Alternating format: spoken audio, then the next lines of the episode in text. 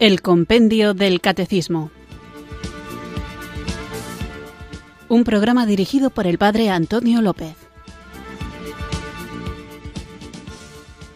Muy buenas tardes, queridos oyentes de Radio María. Recibido un cariñoso saludo desde Irurzun, en Navarra, quienes sintonizáis una tarde más esta radio que cambia vidas, esta emisora de la Virgen, Radio María, para escuchar el programa El Compendio del Catecismo nuestro espacio diario de formación católica en el que, guiados por el libro del Compendio del Catecismo, vamos profundizando en la fe que nos salva, una fe que no solo tenemos que conocer, sino que nos hace vivir, cuando la conocemos, de una manera diferente. Por eso digo, no solo hay que conocerla, sino que hay que vivirla. Y vivirla implica obedecer a Jesús, quien nos ha mandado ir y predicad el Evangelio a toda la creación. Y para poder predicarla tenemos que conocerla. Y cuando nos empeñemos en predicarla, en compartirla, veremos que hay pensamientos que se oponen a esta verdad revelada y por eso será necesaria en más de una ocasión una tarea de defensa de la fe. Pero ojo, esta defensa de la fe tenemos que tenerla no solamente de cara a que otros no se dejen engañar o para que no nos destrocen los argumentos, sino para que no nos cambien la vida. Y esto lo digo porque los temas que estamos tratando en estos últimos programas y los que seguiremos tratando, que tienen que ver con el fin del mundo, con el juicio particular, con el juicio final, en definitiva, con el destino eterno del hombre, son herramientas que muchas veces utilizan las sectas no para anunciar la buena nueva de la salvación, sino para asustar, para meter miedo, para aterrorizar a personas que, movidas por el pavor, abrazarían cualquier doctrina con tal de no verse abocados a esa destrucción final que ya pronto llegará se acerca el día, fijaos, las guerras, los terremotos, las pandemias, el día del Señor está cerca. Arrepentíos, convertíos, meteos en mi secta. Eso puede que a alguno le conmueva, le haga cambiar, si no está bien formado. Porque si tú estás bien formado, sabes que efectivamente las realidades de este mundo van a pasar, pero que la venida del Señor no es algo que debe atemorizarnos, sino que es algo que debemos esperar y pedir.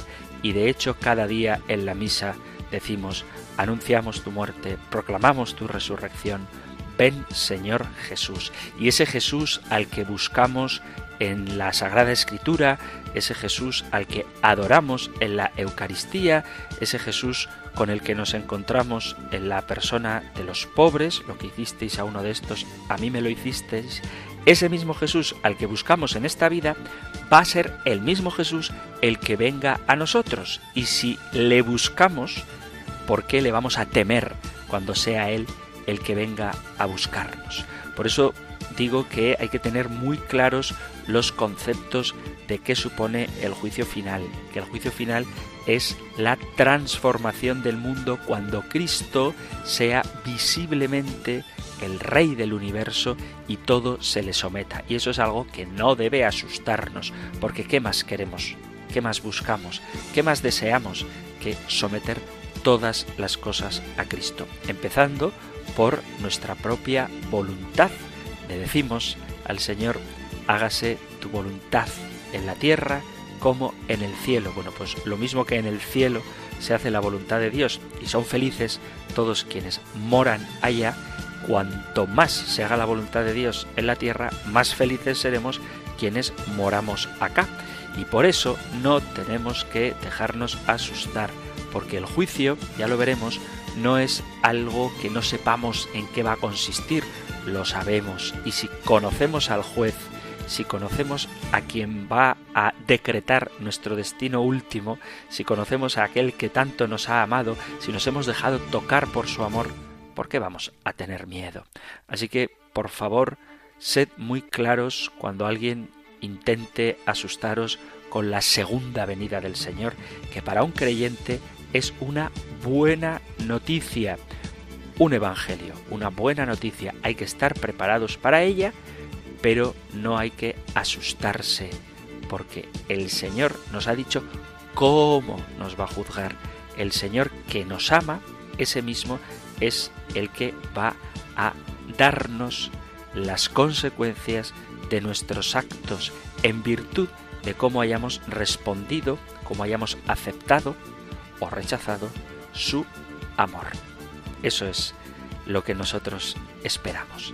A Cristo, a aquel a quien buscamos, aquel a quien queremos conocer, aquel de quien queremos vivir, aquel a quien queremos compartir, aquel a quien queremos defender.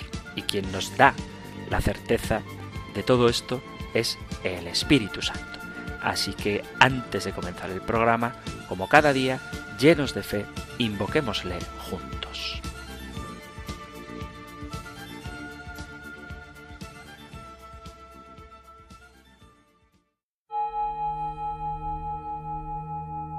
Ven Espíritu,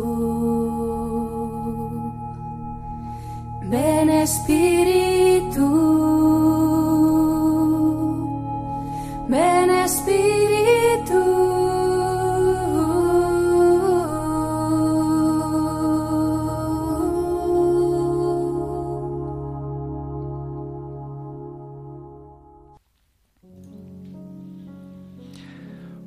Madre de Misericordia, yo me arrojo a vuestros pies, avergonzado y confuso por mis pecados y temblando de horror por el riguroso juicio que me espera después de mi muerte. Temo aquel paso tremendo de esta vida a la otra, cuando mi alma entre por vez primera en aquellas regiones oscuras de la eternidad y en aquel nuevo mundo donde es glorificada la infinita bondad y la eterna justicia de Dios. Y qué suerte me ha de caber allí para siempre. Oh Madre de Misericordia, rogad por mí, miserable pecador. Temo aquel espantoso tribunal donde ha de comparecer mi alma y donde me he de ver solo frente a todo un Dios para ser juzgado. ¿Y qué va a ser de mí en aquel riguroso juicio? Oh Madre de Misericordia, interceded por mí, miserable pecador. Temo la sabiduría infinita del soberano juez, porque es testigo de todas mis obras, palabras y pensamientos, y qué podré responder si él me acusa. Oh Madre de Misericordia, interceded por mí, miserable pecador.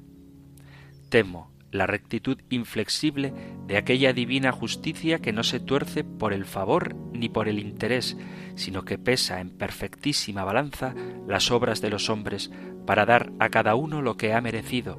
Y ¿en dónde están mis buenas obras y merecimientos, oh Madre de Misericordia? Interceded por mí, miserable pecador.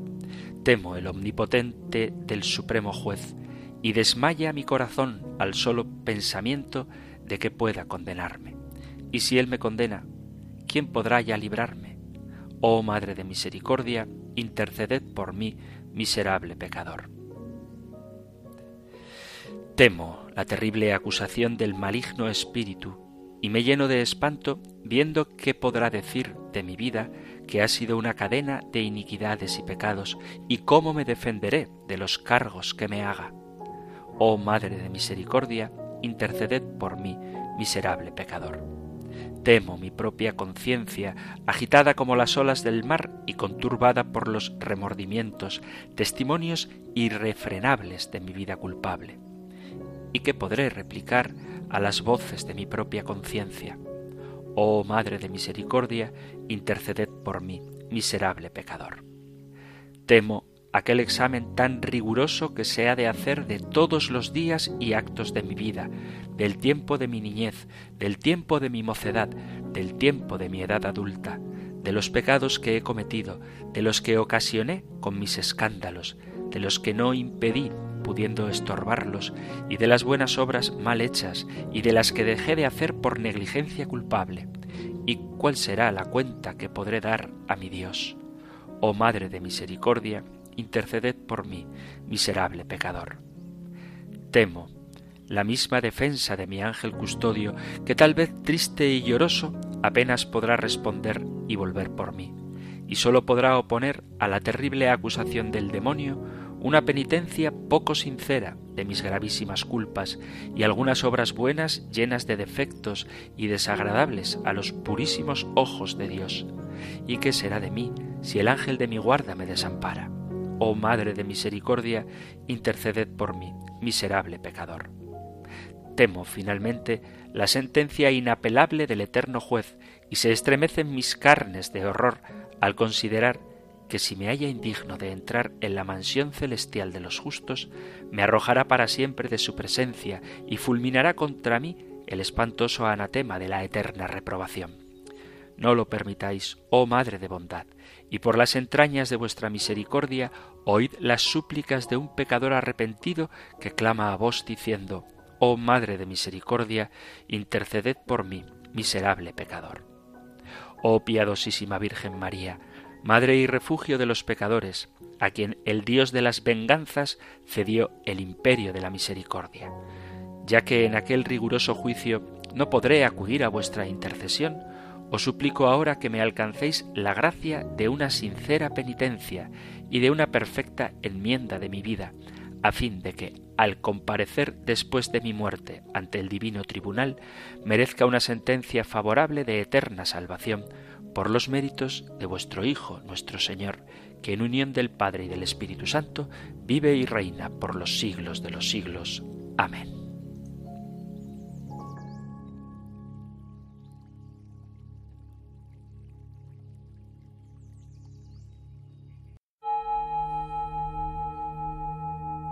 Ven Espíritu,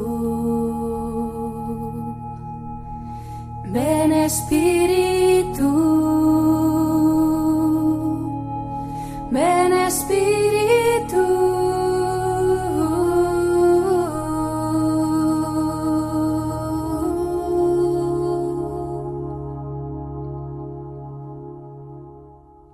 Hemos invocado al Espíritu Santo haciendo esta oración a la Virgen María ante el día del juicio.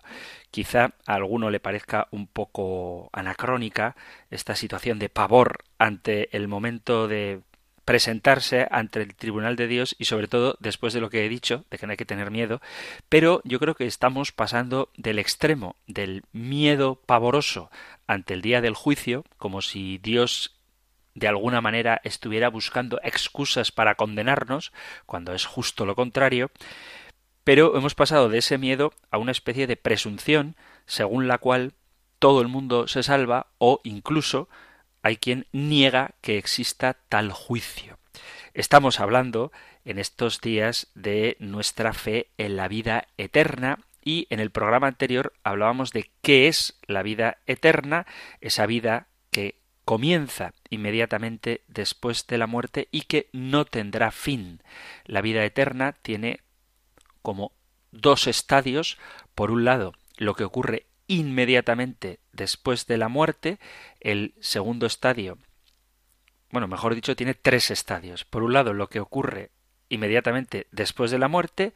Por otro lado, lo que se llama la escatología intermedia, lo que ocurre entre la muerte y la manifestación gloriosa de Jesucristo, el fin de los tiempos, y una tercera etapa que sería la definitiva, cuando nuestros cuerpos resucitados se unan a nuestras almas y gocemos o suframos para siempre la cercanía o el alejamiento de Dios. Eso es lo que veíamos en el último programa y hoy continuamos con la siguiente pregunta que encontráis en el Catecismo Mayor en los puntos 1021, 1022 y 1051.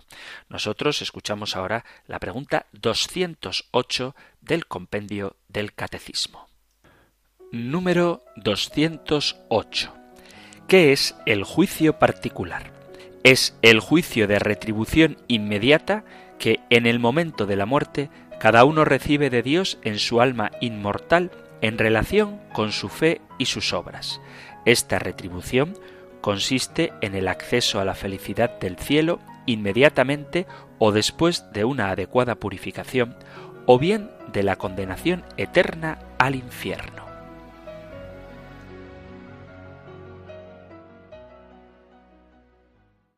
Os tengo que confesar que cuando yo predico a propósito del infierno, que hay que predicar de ello, porque la Sagrada Escritura habla de ello, me pongo un poquito nervioso y muchas veces casi casi como que pido perdón por hacerlo. No digo perdonadme por hablar de esto, pero sí que insisto, esto lo dice la palabra de Dios, esto está en la Sagrada Escritura, esto no lo digo yo, lo dice Jesucristo, porque vivimos en un mundo en el que parece que hablar de estas cosas es remitirnos a la Edad Media o querer utilizar el miedo como una herramienta para que la gente nos haga caso.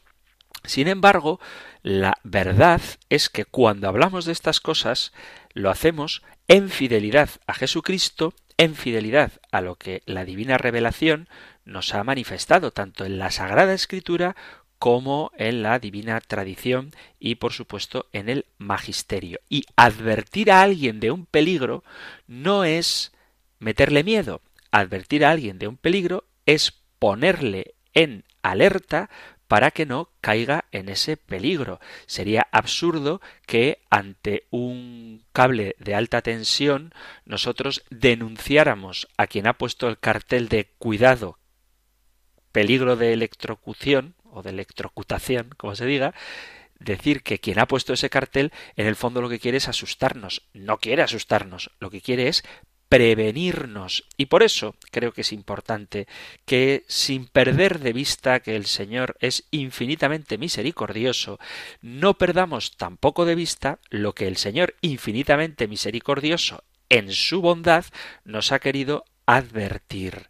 Daos cuenta de que va a haber un juicio y ese juicio no tendrá el mismo resultado, la misma sentencia para unos que para otros. Y esto lo dice la palabra de Dios. Hay una pregunta que inquietaba a los contemporáneos de Jesús y que hoy muchos de los creyentes o presuntamente creyentes o creyentes mal formados dan por sabida la respuesta que no está tan claro.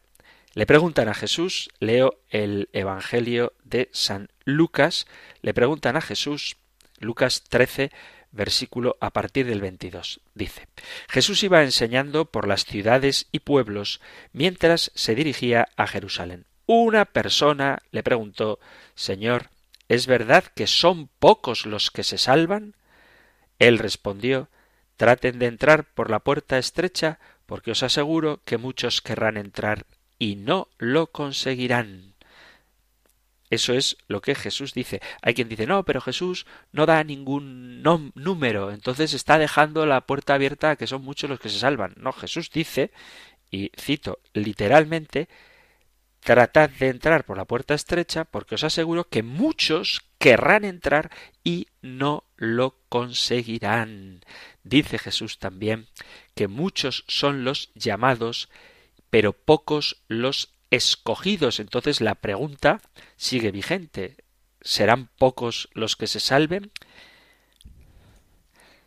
La parábola del banquete de bodas simboliza el banquete en que los creyentes cenarán en el reino.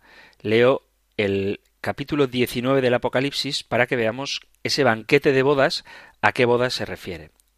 Apocalipsis 19, versículo 6 y oí el ruido de muchedumbre inmensa como el ruido de grandes aguas y como el fragor de fuertes truenos, y decían Aleluya, porque ha establecido su reinado el Señor nuestro Dios Todopoderoso. Alegrémonos y regocijémonos y démosle gracias, porque ha llegado la boda del Cordero y su esposa se ha engalanado, se le ha concedido vestirse de lino deslumbrante, de blancura. El lino son las buenas acciones de los santos. Luego me dice, escribe, Dichosos los invitados al banquete de bodas del Cordero. Me dijo además, estas son palabras verdaderas de Dios. Entonces, ese banquete del Evangelio de San Mateo, capítulo 22, es el banquete celestial. Y en esta parábola de Mateo 22, donde se convida a unos invitados a un banquete, dice, leo la parábola, El reino de los cielos es semejante a un rey que celebró el banquete de bodas de su hijo. Envió a sus siervos a llamar a los invitados a la boda, pero no quisieron venir. No quisieron venir. Y esta es una imagen de Dios que quiere compartir su buena noticia, que quiere compartir la intimidad con Jesucristo a todo el mundo. Él invita, pero algunos responden y cambian de vida y otros no responden a los esfuerzos de Dios por llamarle. Y a menudo el Señor usa a más de una persona para compartir a Cristo, pero rechazan el mensaje. Los corazones se endurecen. Hay personas que ante la buena nueva, ante el anuncio del Evangelio, lo rechazan. En los Hechos de los Apóstoles, dice capítulo 5, leo desde el versículo 29. Pedro y los apóstoles contestaron, hay que obedecer a Dios antes que a los hombres. El Dios de nuestros padres resucitó a Jesús a quien vosotros disteis muerte, colgándolo de un madero. A éste le ha exaltado Dios con su diestra como jefe y salvador para conceder a Israel la conversión y el perdón de los pecados. Nosotros somos testigos de estas cosas y también el Espíritu Santo que ha dado Dios a los que le obedecen. Han hecho una proclamación del Evangelio. ¿Cuál es la reacción? Ellos, al oír esto, se consumían de rabia y trataban de matarlos.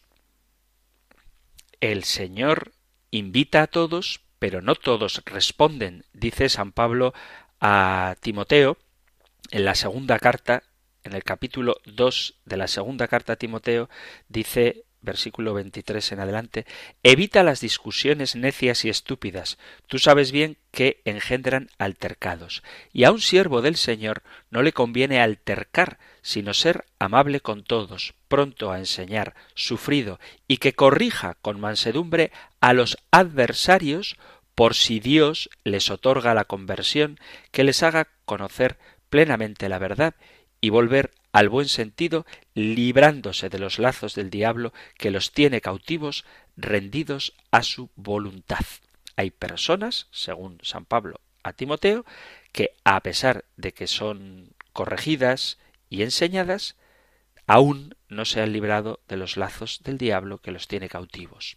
Mucha gente responde, pero hay gente que ante el anuncio del Evangelio se endurece todavía más.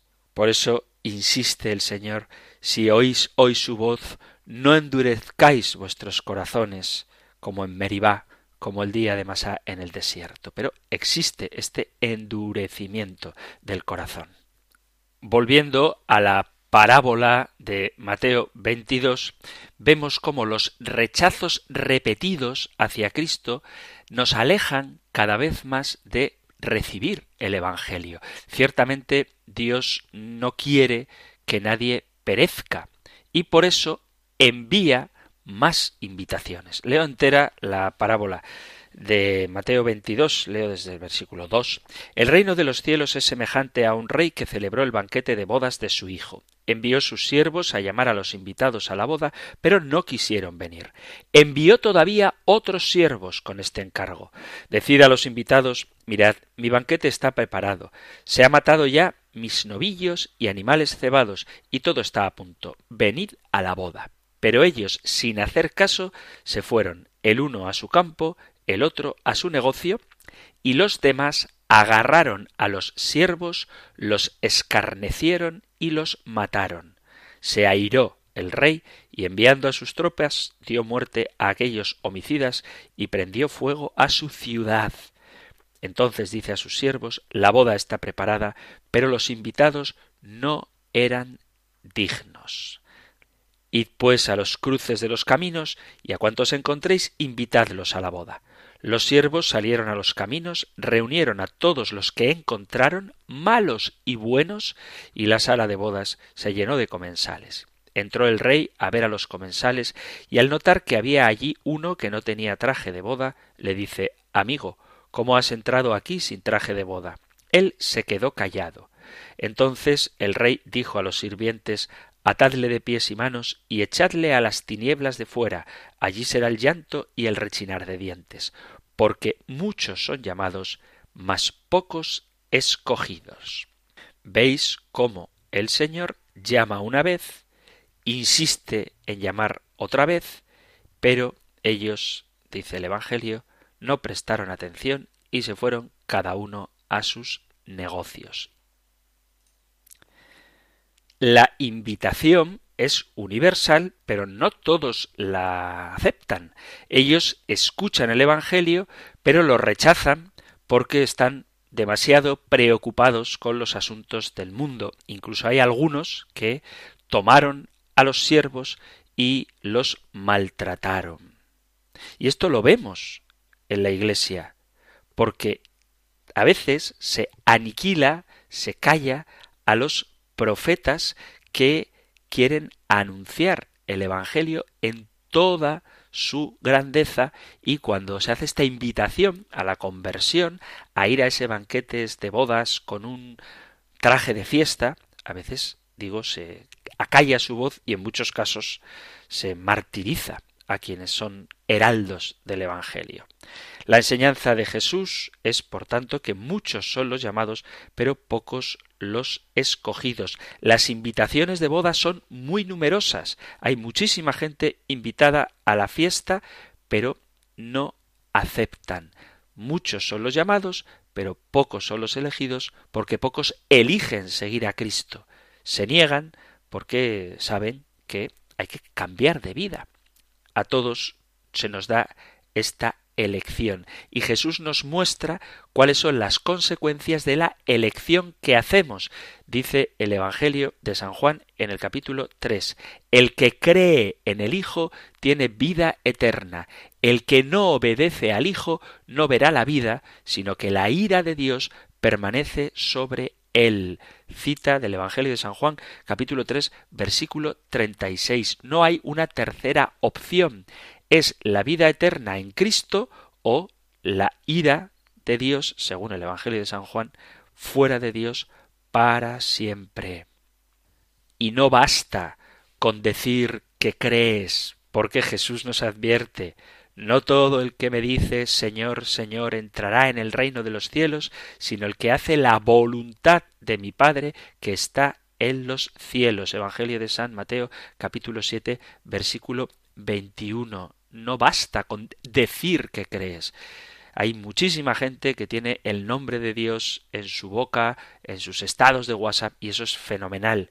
Pero no basta con eso. Hay que cumplir la voluntad de Dios. No basta con decir conozco al Señor.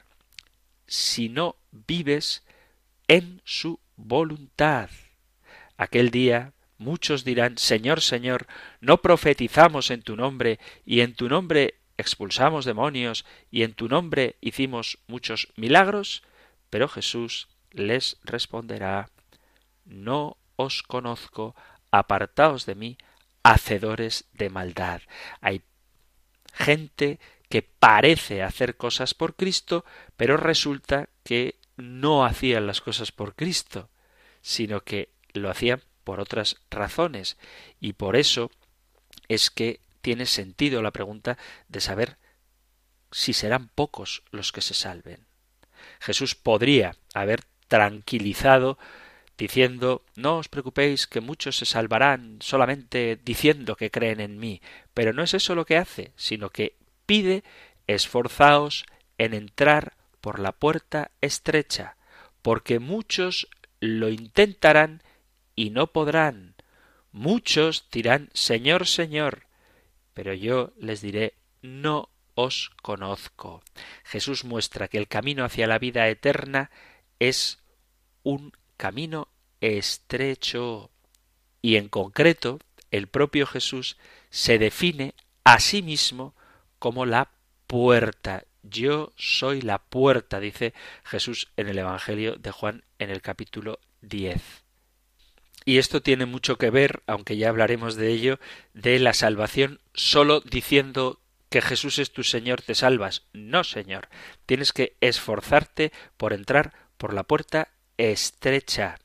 Significa que hay que pasar muchas tribulaciones para entrar en el reino de Dios, y esto no lo digo yo, lo dicen los hechos de los apóstoles.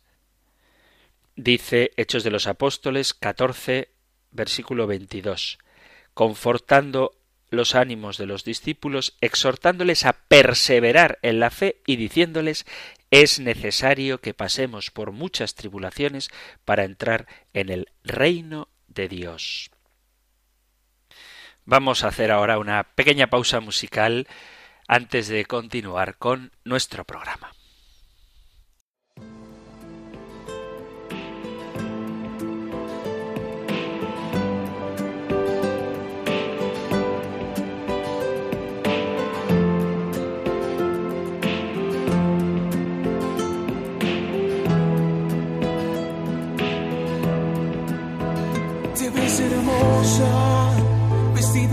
Novia y esperando la llegada del novio. Con tu traje blanco, en tu rostro se refleja la gloria de Dios. Has vivido en santidad, eres bienaventurada. Tú has tenido que llorar pero serás recompensada. Eres la novia perfecta. Brilla en la oscuridad. Ya viene el novio, iglesia y boda. Mantente limpia con tus vestiduras blancas.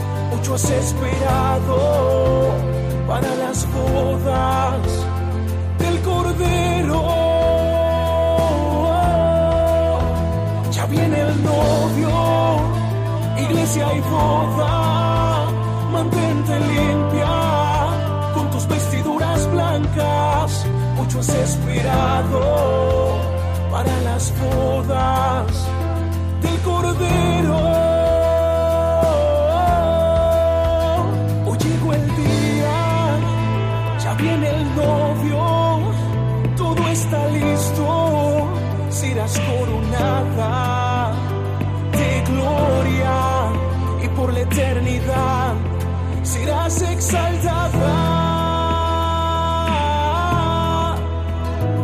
Sentarás a la mesa y comerás de los manjares que preparados para ti porque venciste y aprendiste a resistir.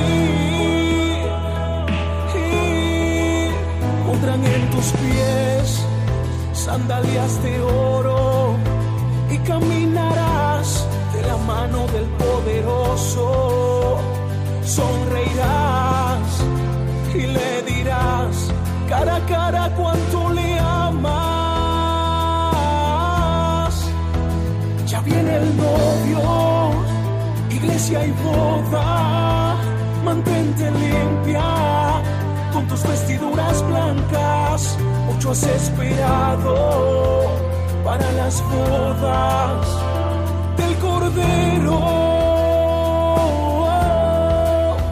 Ya viene el novio, iglesia y boda, mantente limpia con tus vestiduras blancas. Mucho es esperado para las bodas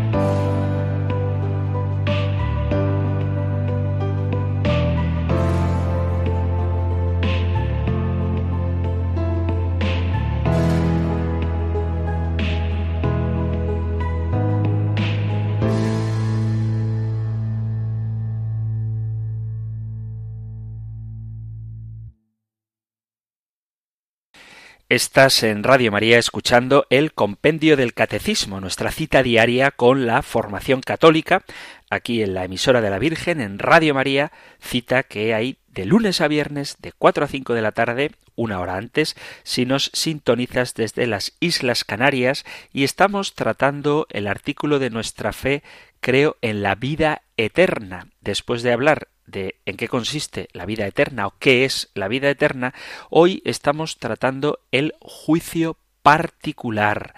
Y antes de hablar del juicio particular propiamente, estoy tratando de convencer para todos aquellos escépticos que tienen un concepto errado de lo que es la misericordia de Dios o aquellos que dan por supuesta la salvación y que niegan que exista un juicio, como la Sagrada Escritura sí que habla de que seremos juzgados cada uno según sus obras. Esto viene bien para aquellos que niegan la necesidad de las obras, que piensan que con aceptar a Jesucristo en tu corazón, amén, aleluya, serás salvo.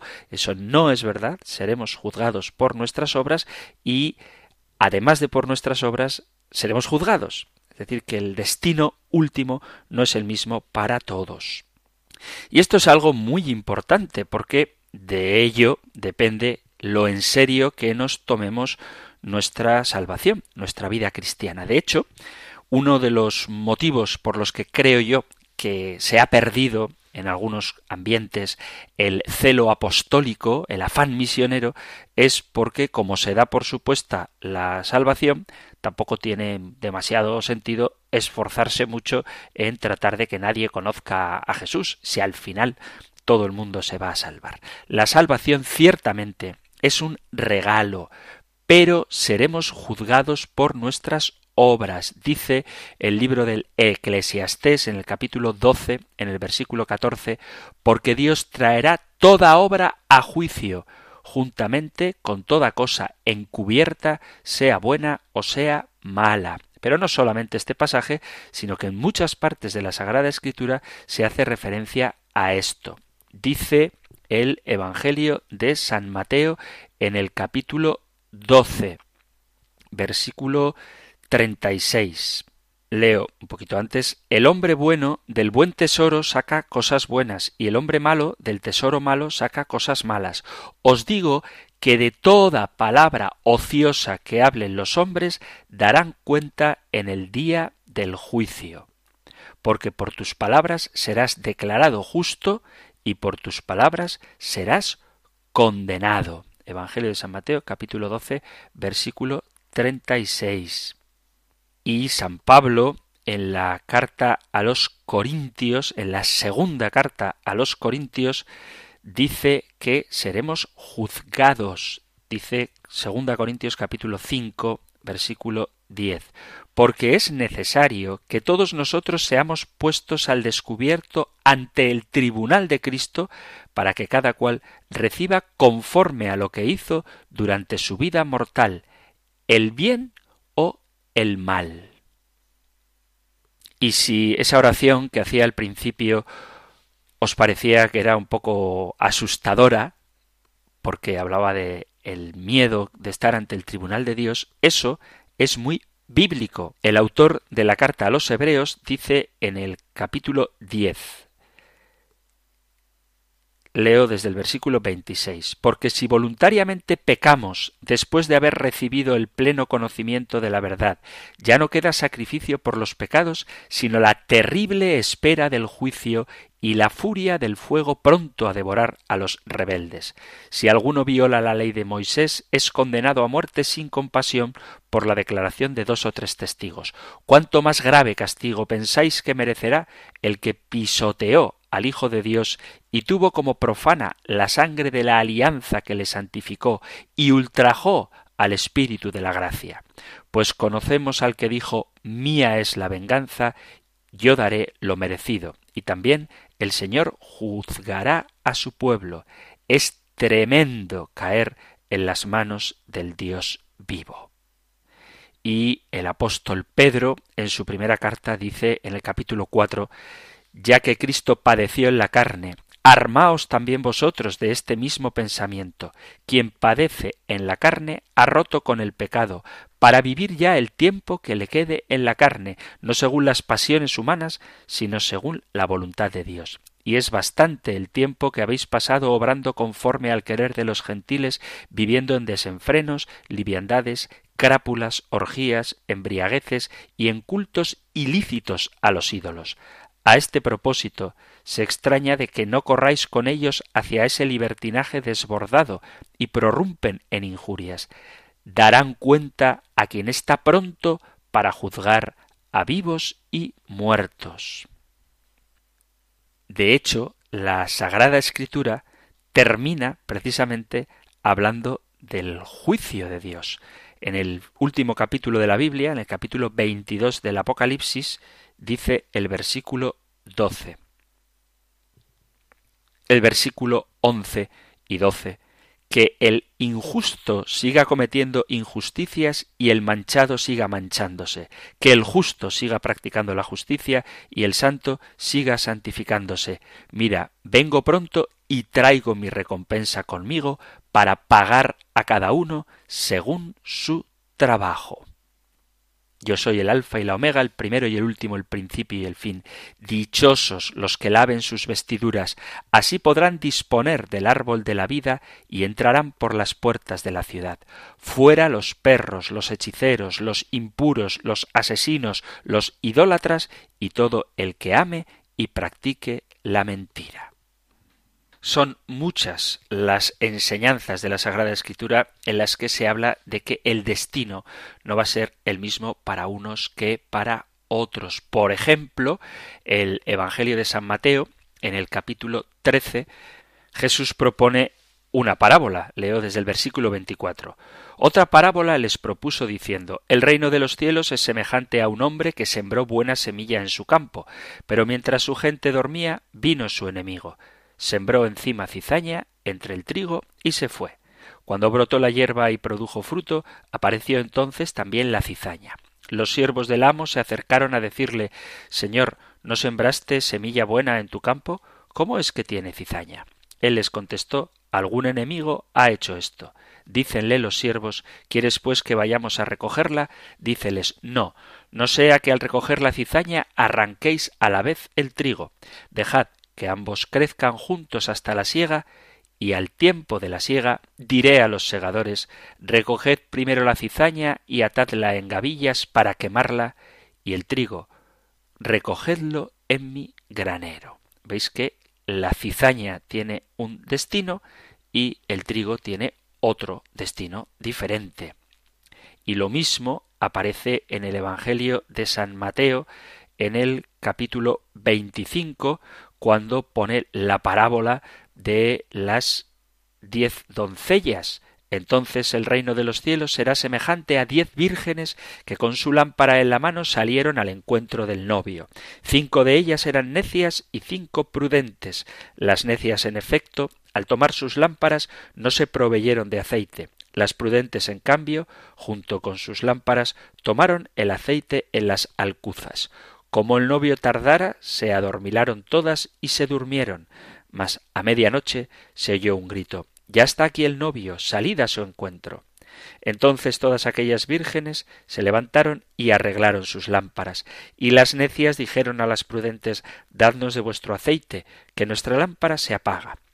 Pero las prudentes replicaron No, no sea que no alcance para nosotras y para vosotras. Es mejor que vayáis donde los vendedores y os lo compréis. Mientras iban a comprarlo, llegó el novio, y las que estaban preparadas entraron con él al banquete de bodas, y se cerró la puerta. Más tarde llegaron las otras vírgenes diciendo Señor, Señor, ábrenos. Pero él respondió En verdad os digo que no os conozco. Velad pues porque no sabéis el día ni la hora. También tenemos el mismo capítulo donde habla de el hombre que encomienda a sus siervos dándole a uno cinco talentos, a otro dos y a otro uno, y luego vuelve a recoger los frutos. Y a algunos les felicita porque han sabido dar rentabilidad al talento que han recibido, pero hay uno que Escucha del Señor estas palabras, siervo malvado y perezoso, Sabías que yo cosecho donde no sembré y recojo donde no esparcí. Debías pues haber entregado mi dinero a los banqueros, y así al volver yo habría cobrado lo mío con los intereses. Quitadle, por tanto, su talento y dádselo al que tiene diez talentos. Y a ese siervo inútil echadle a las tinieblas de fuera.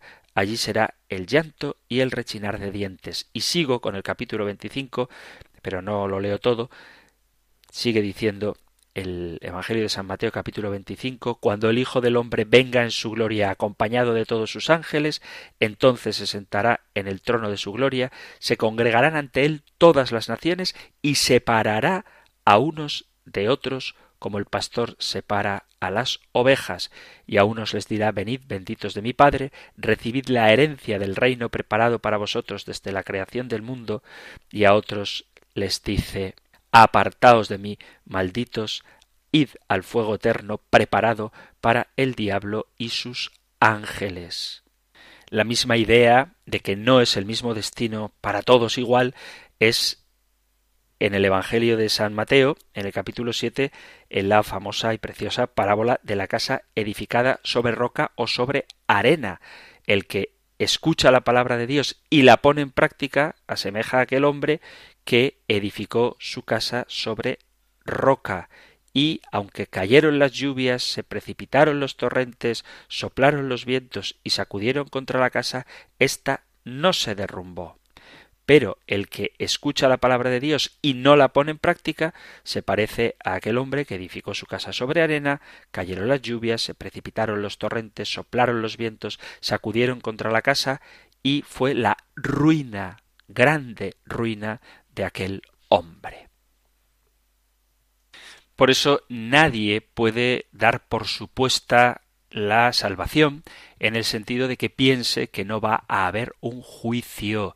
Dice San Pablo a los filipenses en el capítulo 2, leo desde el versículo 12, Así pues, queridos míos, de la misma manera que habéis obedecido siempre, no sólo cuando estaba presente, sino mucho más ahora que estoy ausente, trabajad con temor y temblor por vuestra salvación, pues Dios es quien obra en vosotros el querer y el obrar como bien le parece. Pero San Pablo invita a obrar con temor y temblor por la propia salvación. Después de todo esto que he dicho, alguno puede pensar que mi intención ha sido meter miedo, y no.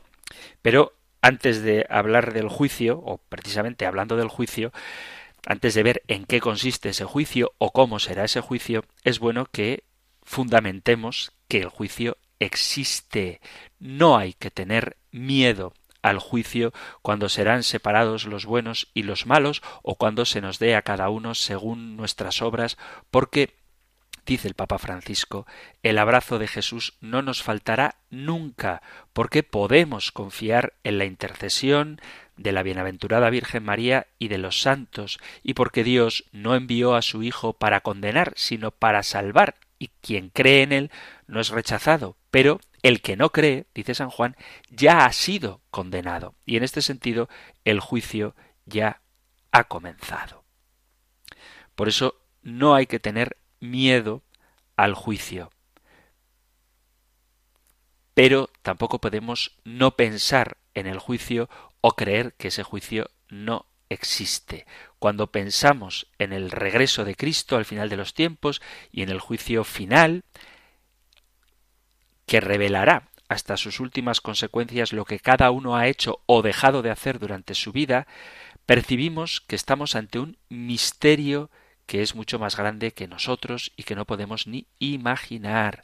Es verdad que es un misterio que puede despertar en nosotros sentimientos de temor o incluso de terror, pero si pensamos cuidadosamente en este hecho, tendremos que agrandar nuestro corazón, que es un corazón que espera el consuelo y que confía en la bondad de Dios. Estamos invitados a un banquete, estamos invitados a una vida nueva y no solamente estamos invitados, sino que se nos da la gracia para que vivamos en esa vida nueva, pero podemos rechazar la invitación del Señor precisamente porque nos ama y nos da esa opción de aceptar o despreciar su llamada. Si la aceptamos, gozaremos de todas las consecuencias que tiene dejar que el Señor se apropie de nuestra vida. Si lo rechazamos, tendremos que aceptar como consecuencia de su amor y el respeto a nuestra libertad las consecuencias que ese rechazo tiene para nuestra eternidad. Pero tanto una cosa como la otra, la aceptación o el rechazo, son posicionamientos frente a esa invitación gratuita que nos hace el Señor. Y por lo tanto, el destino último es siempre fruto de su misericordia.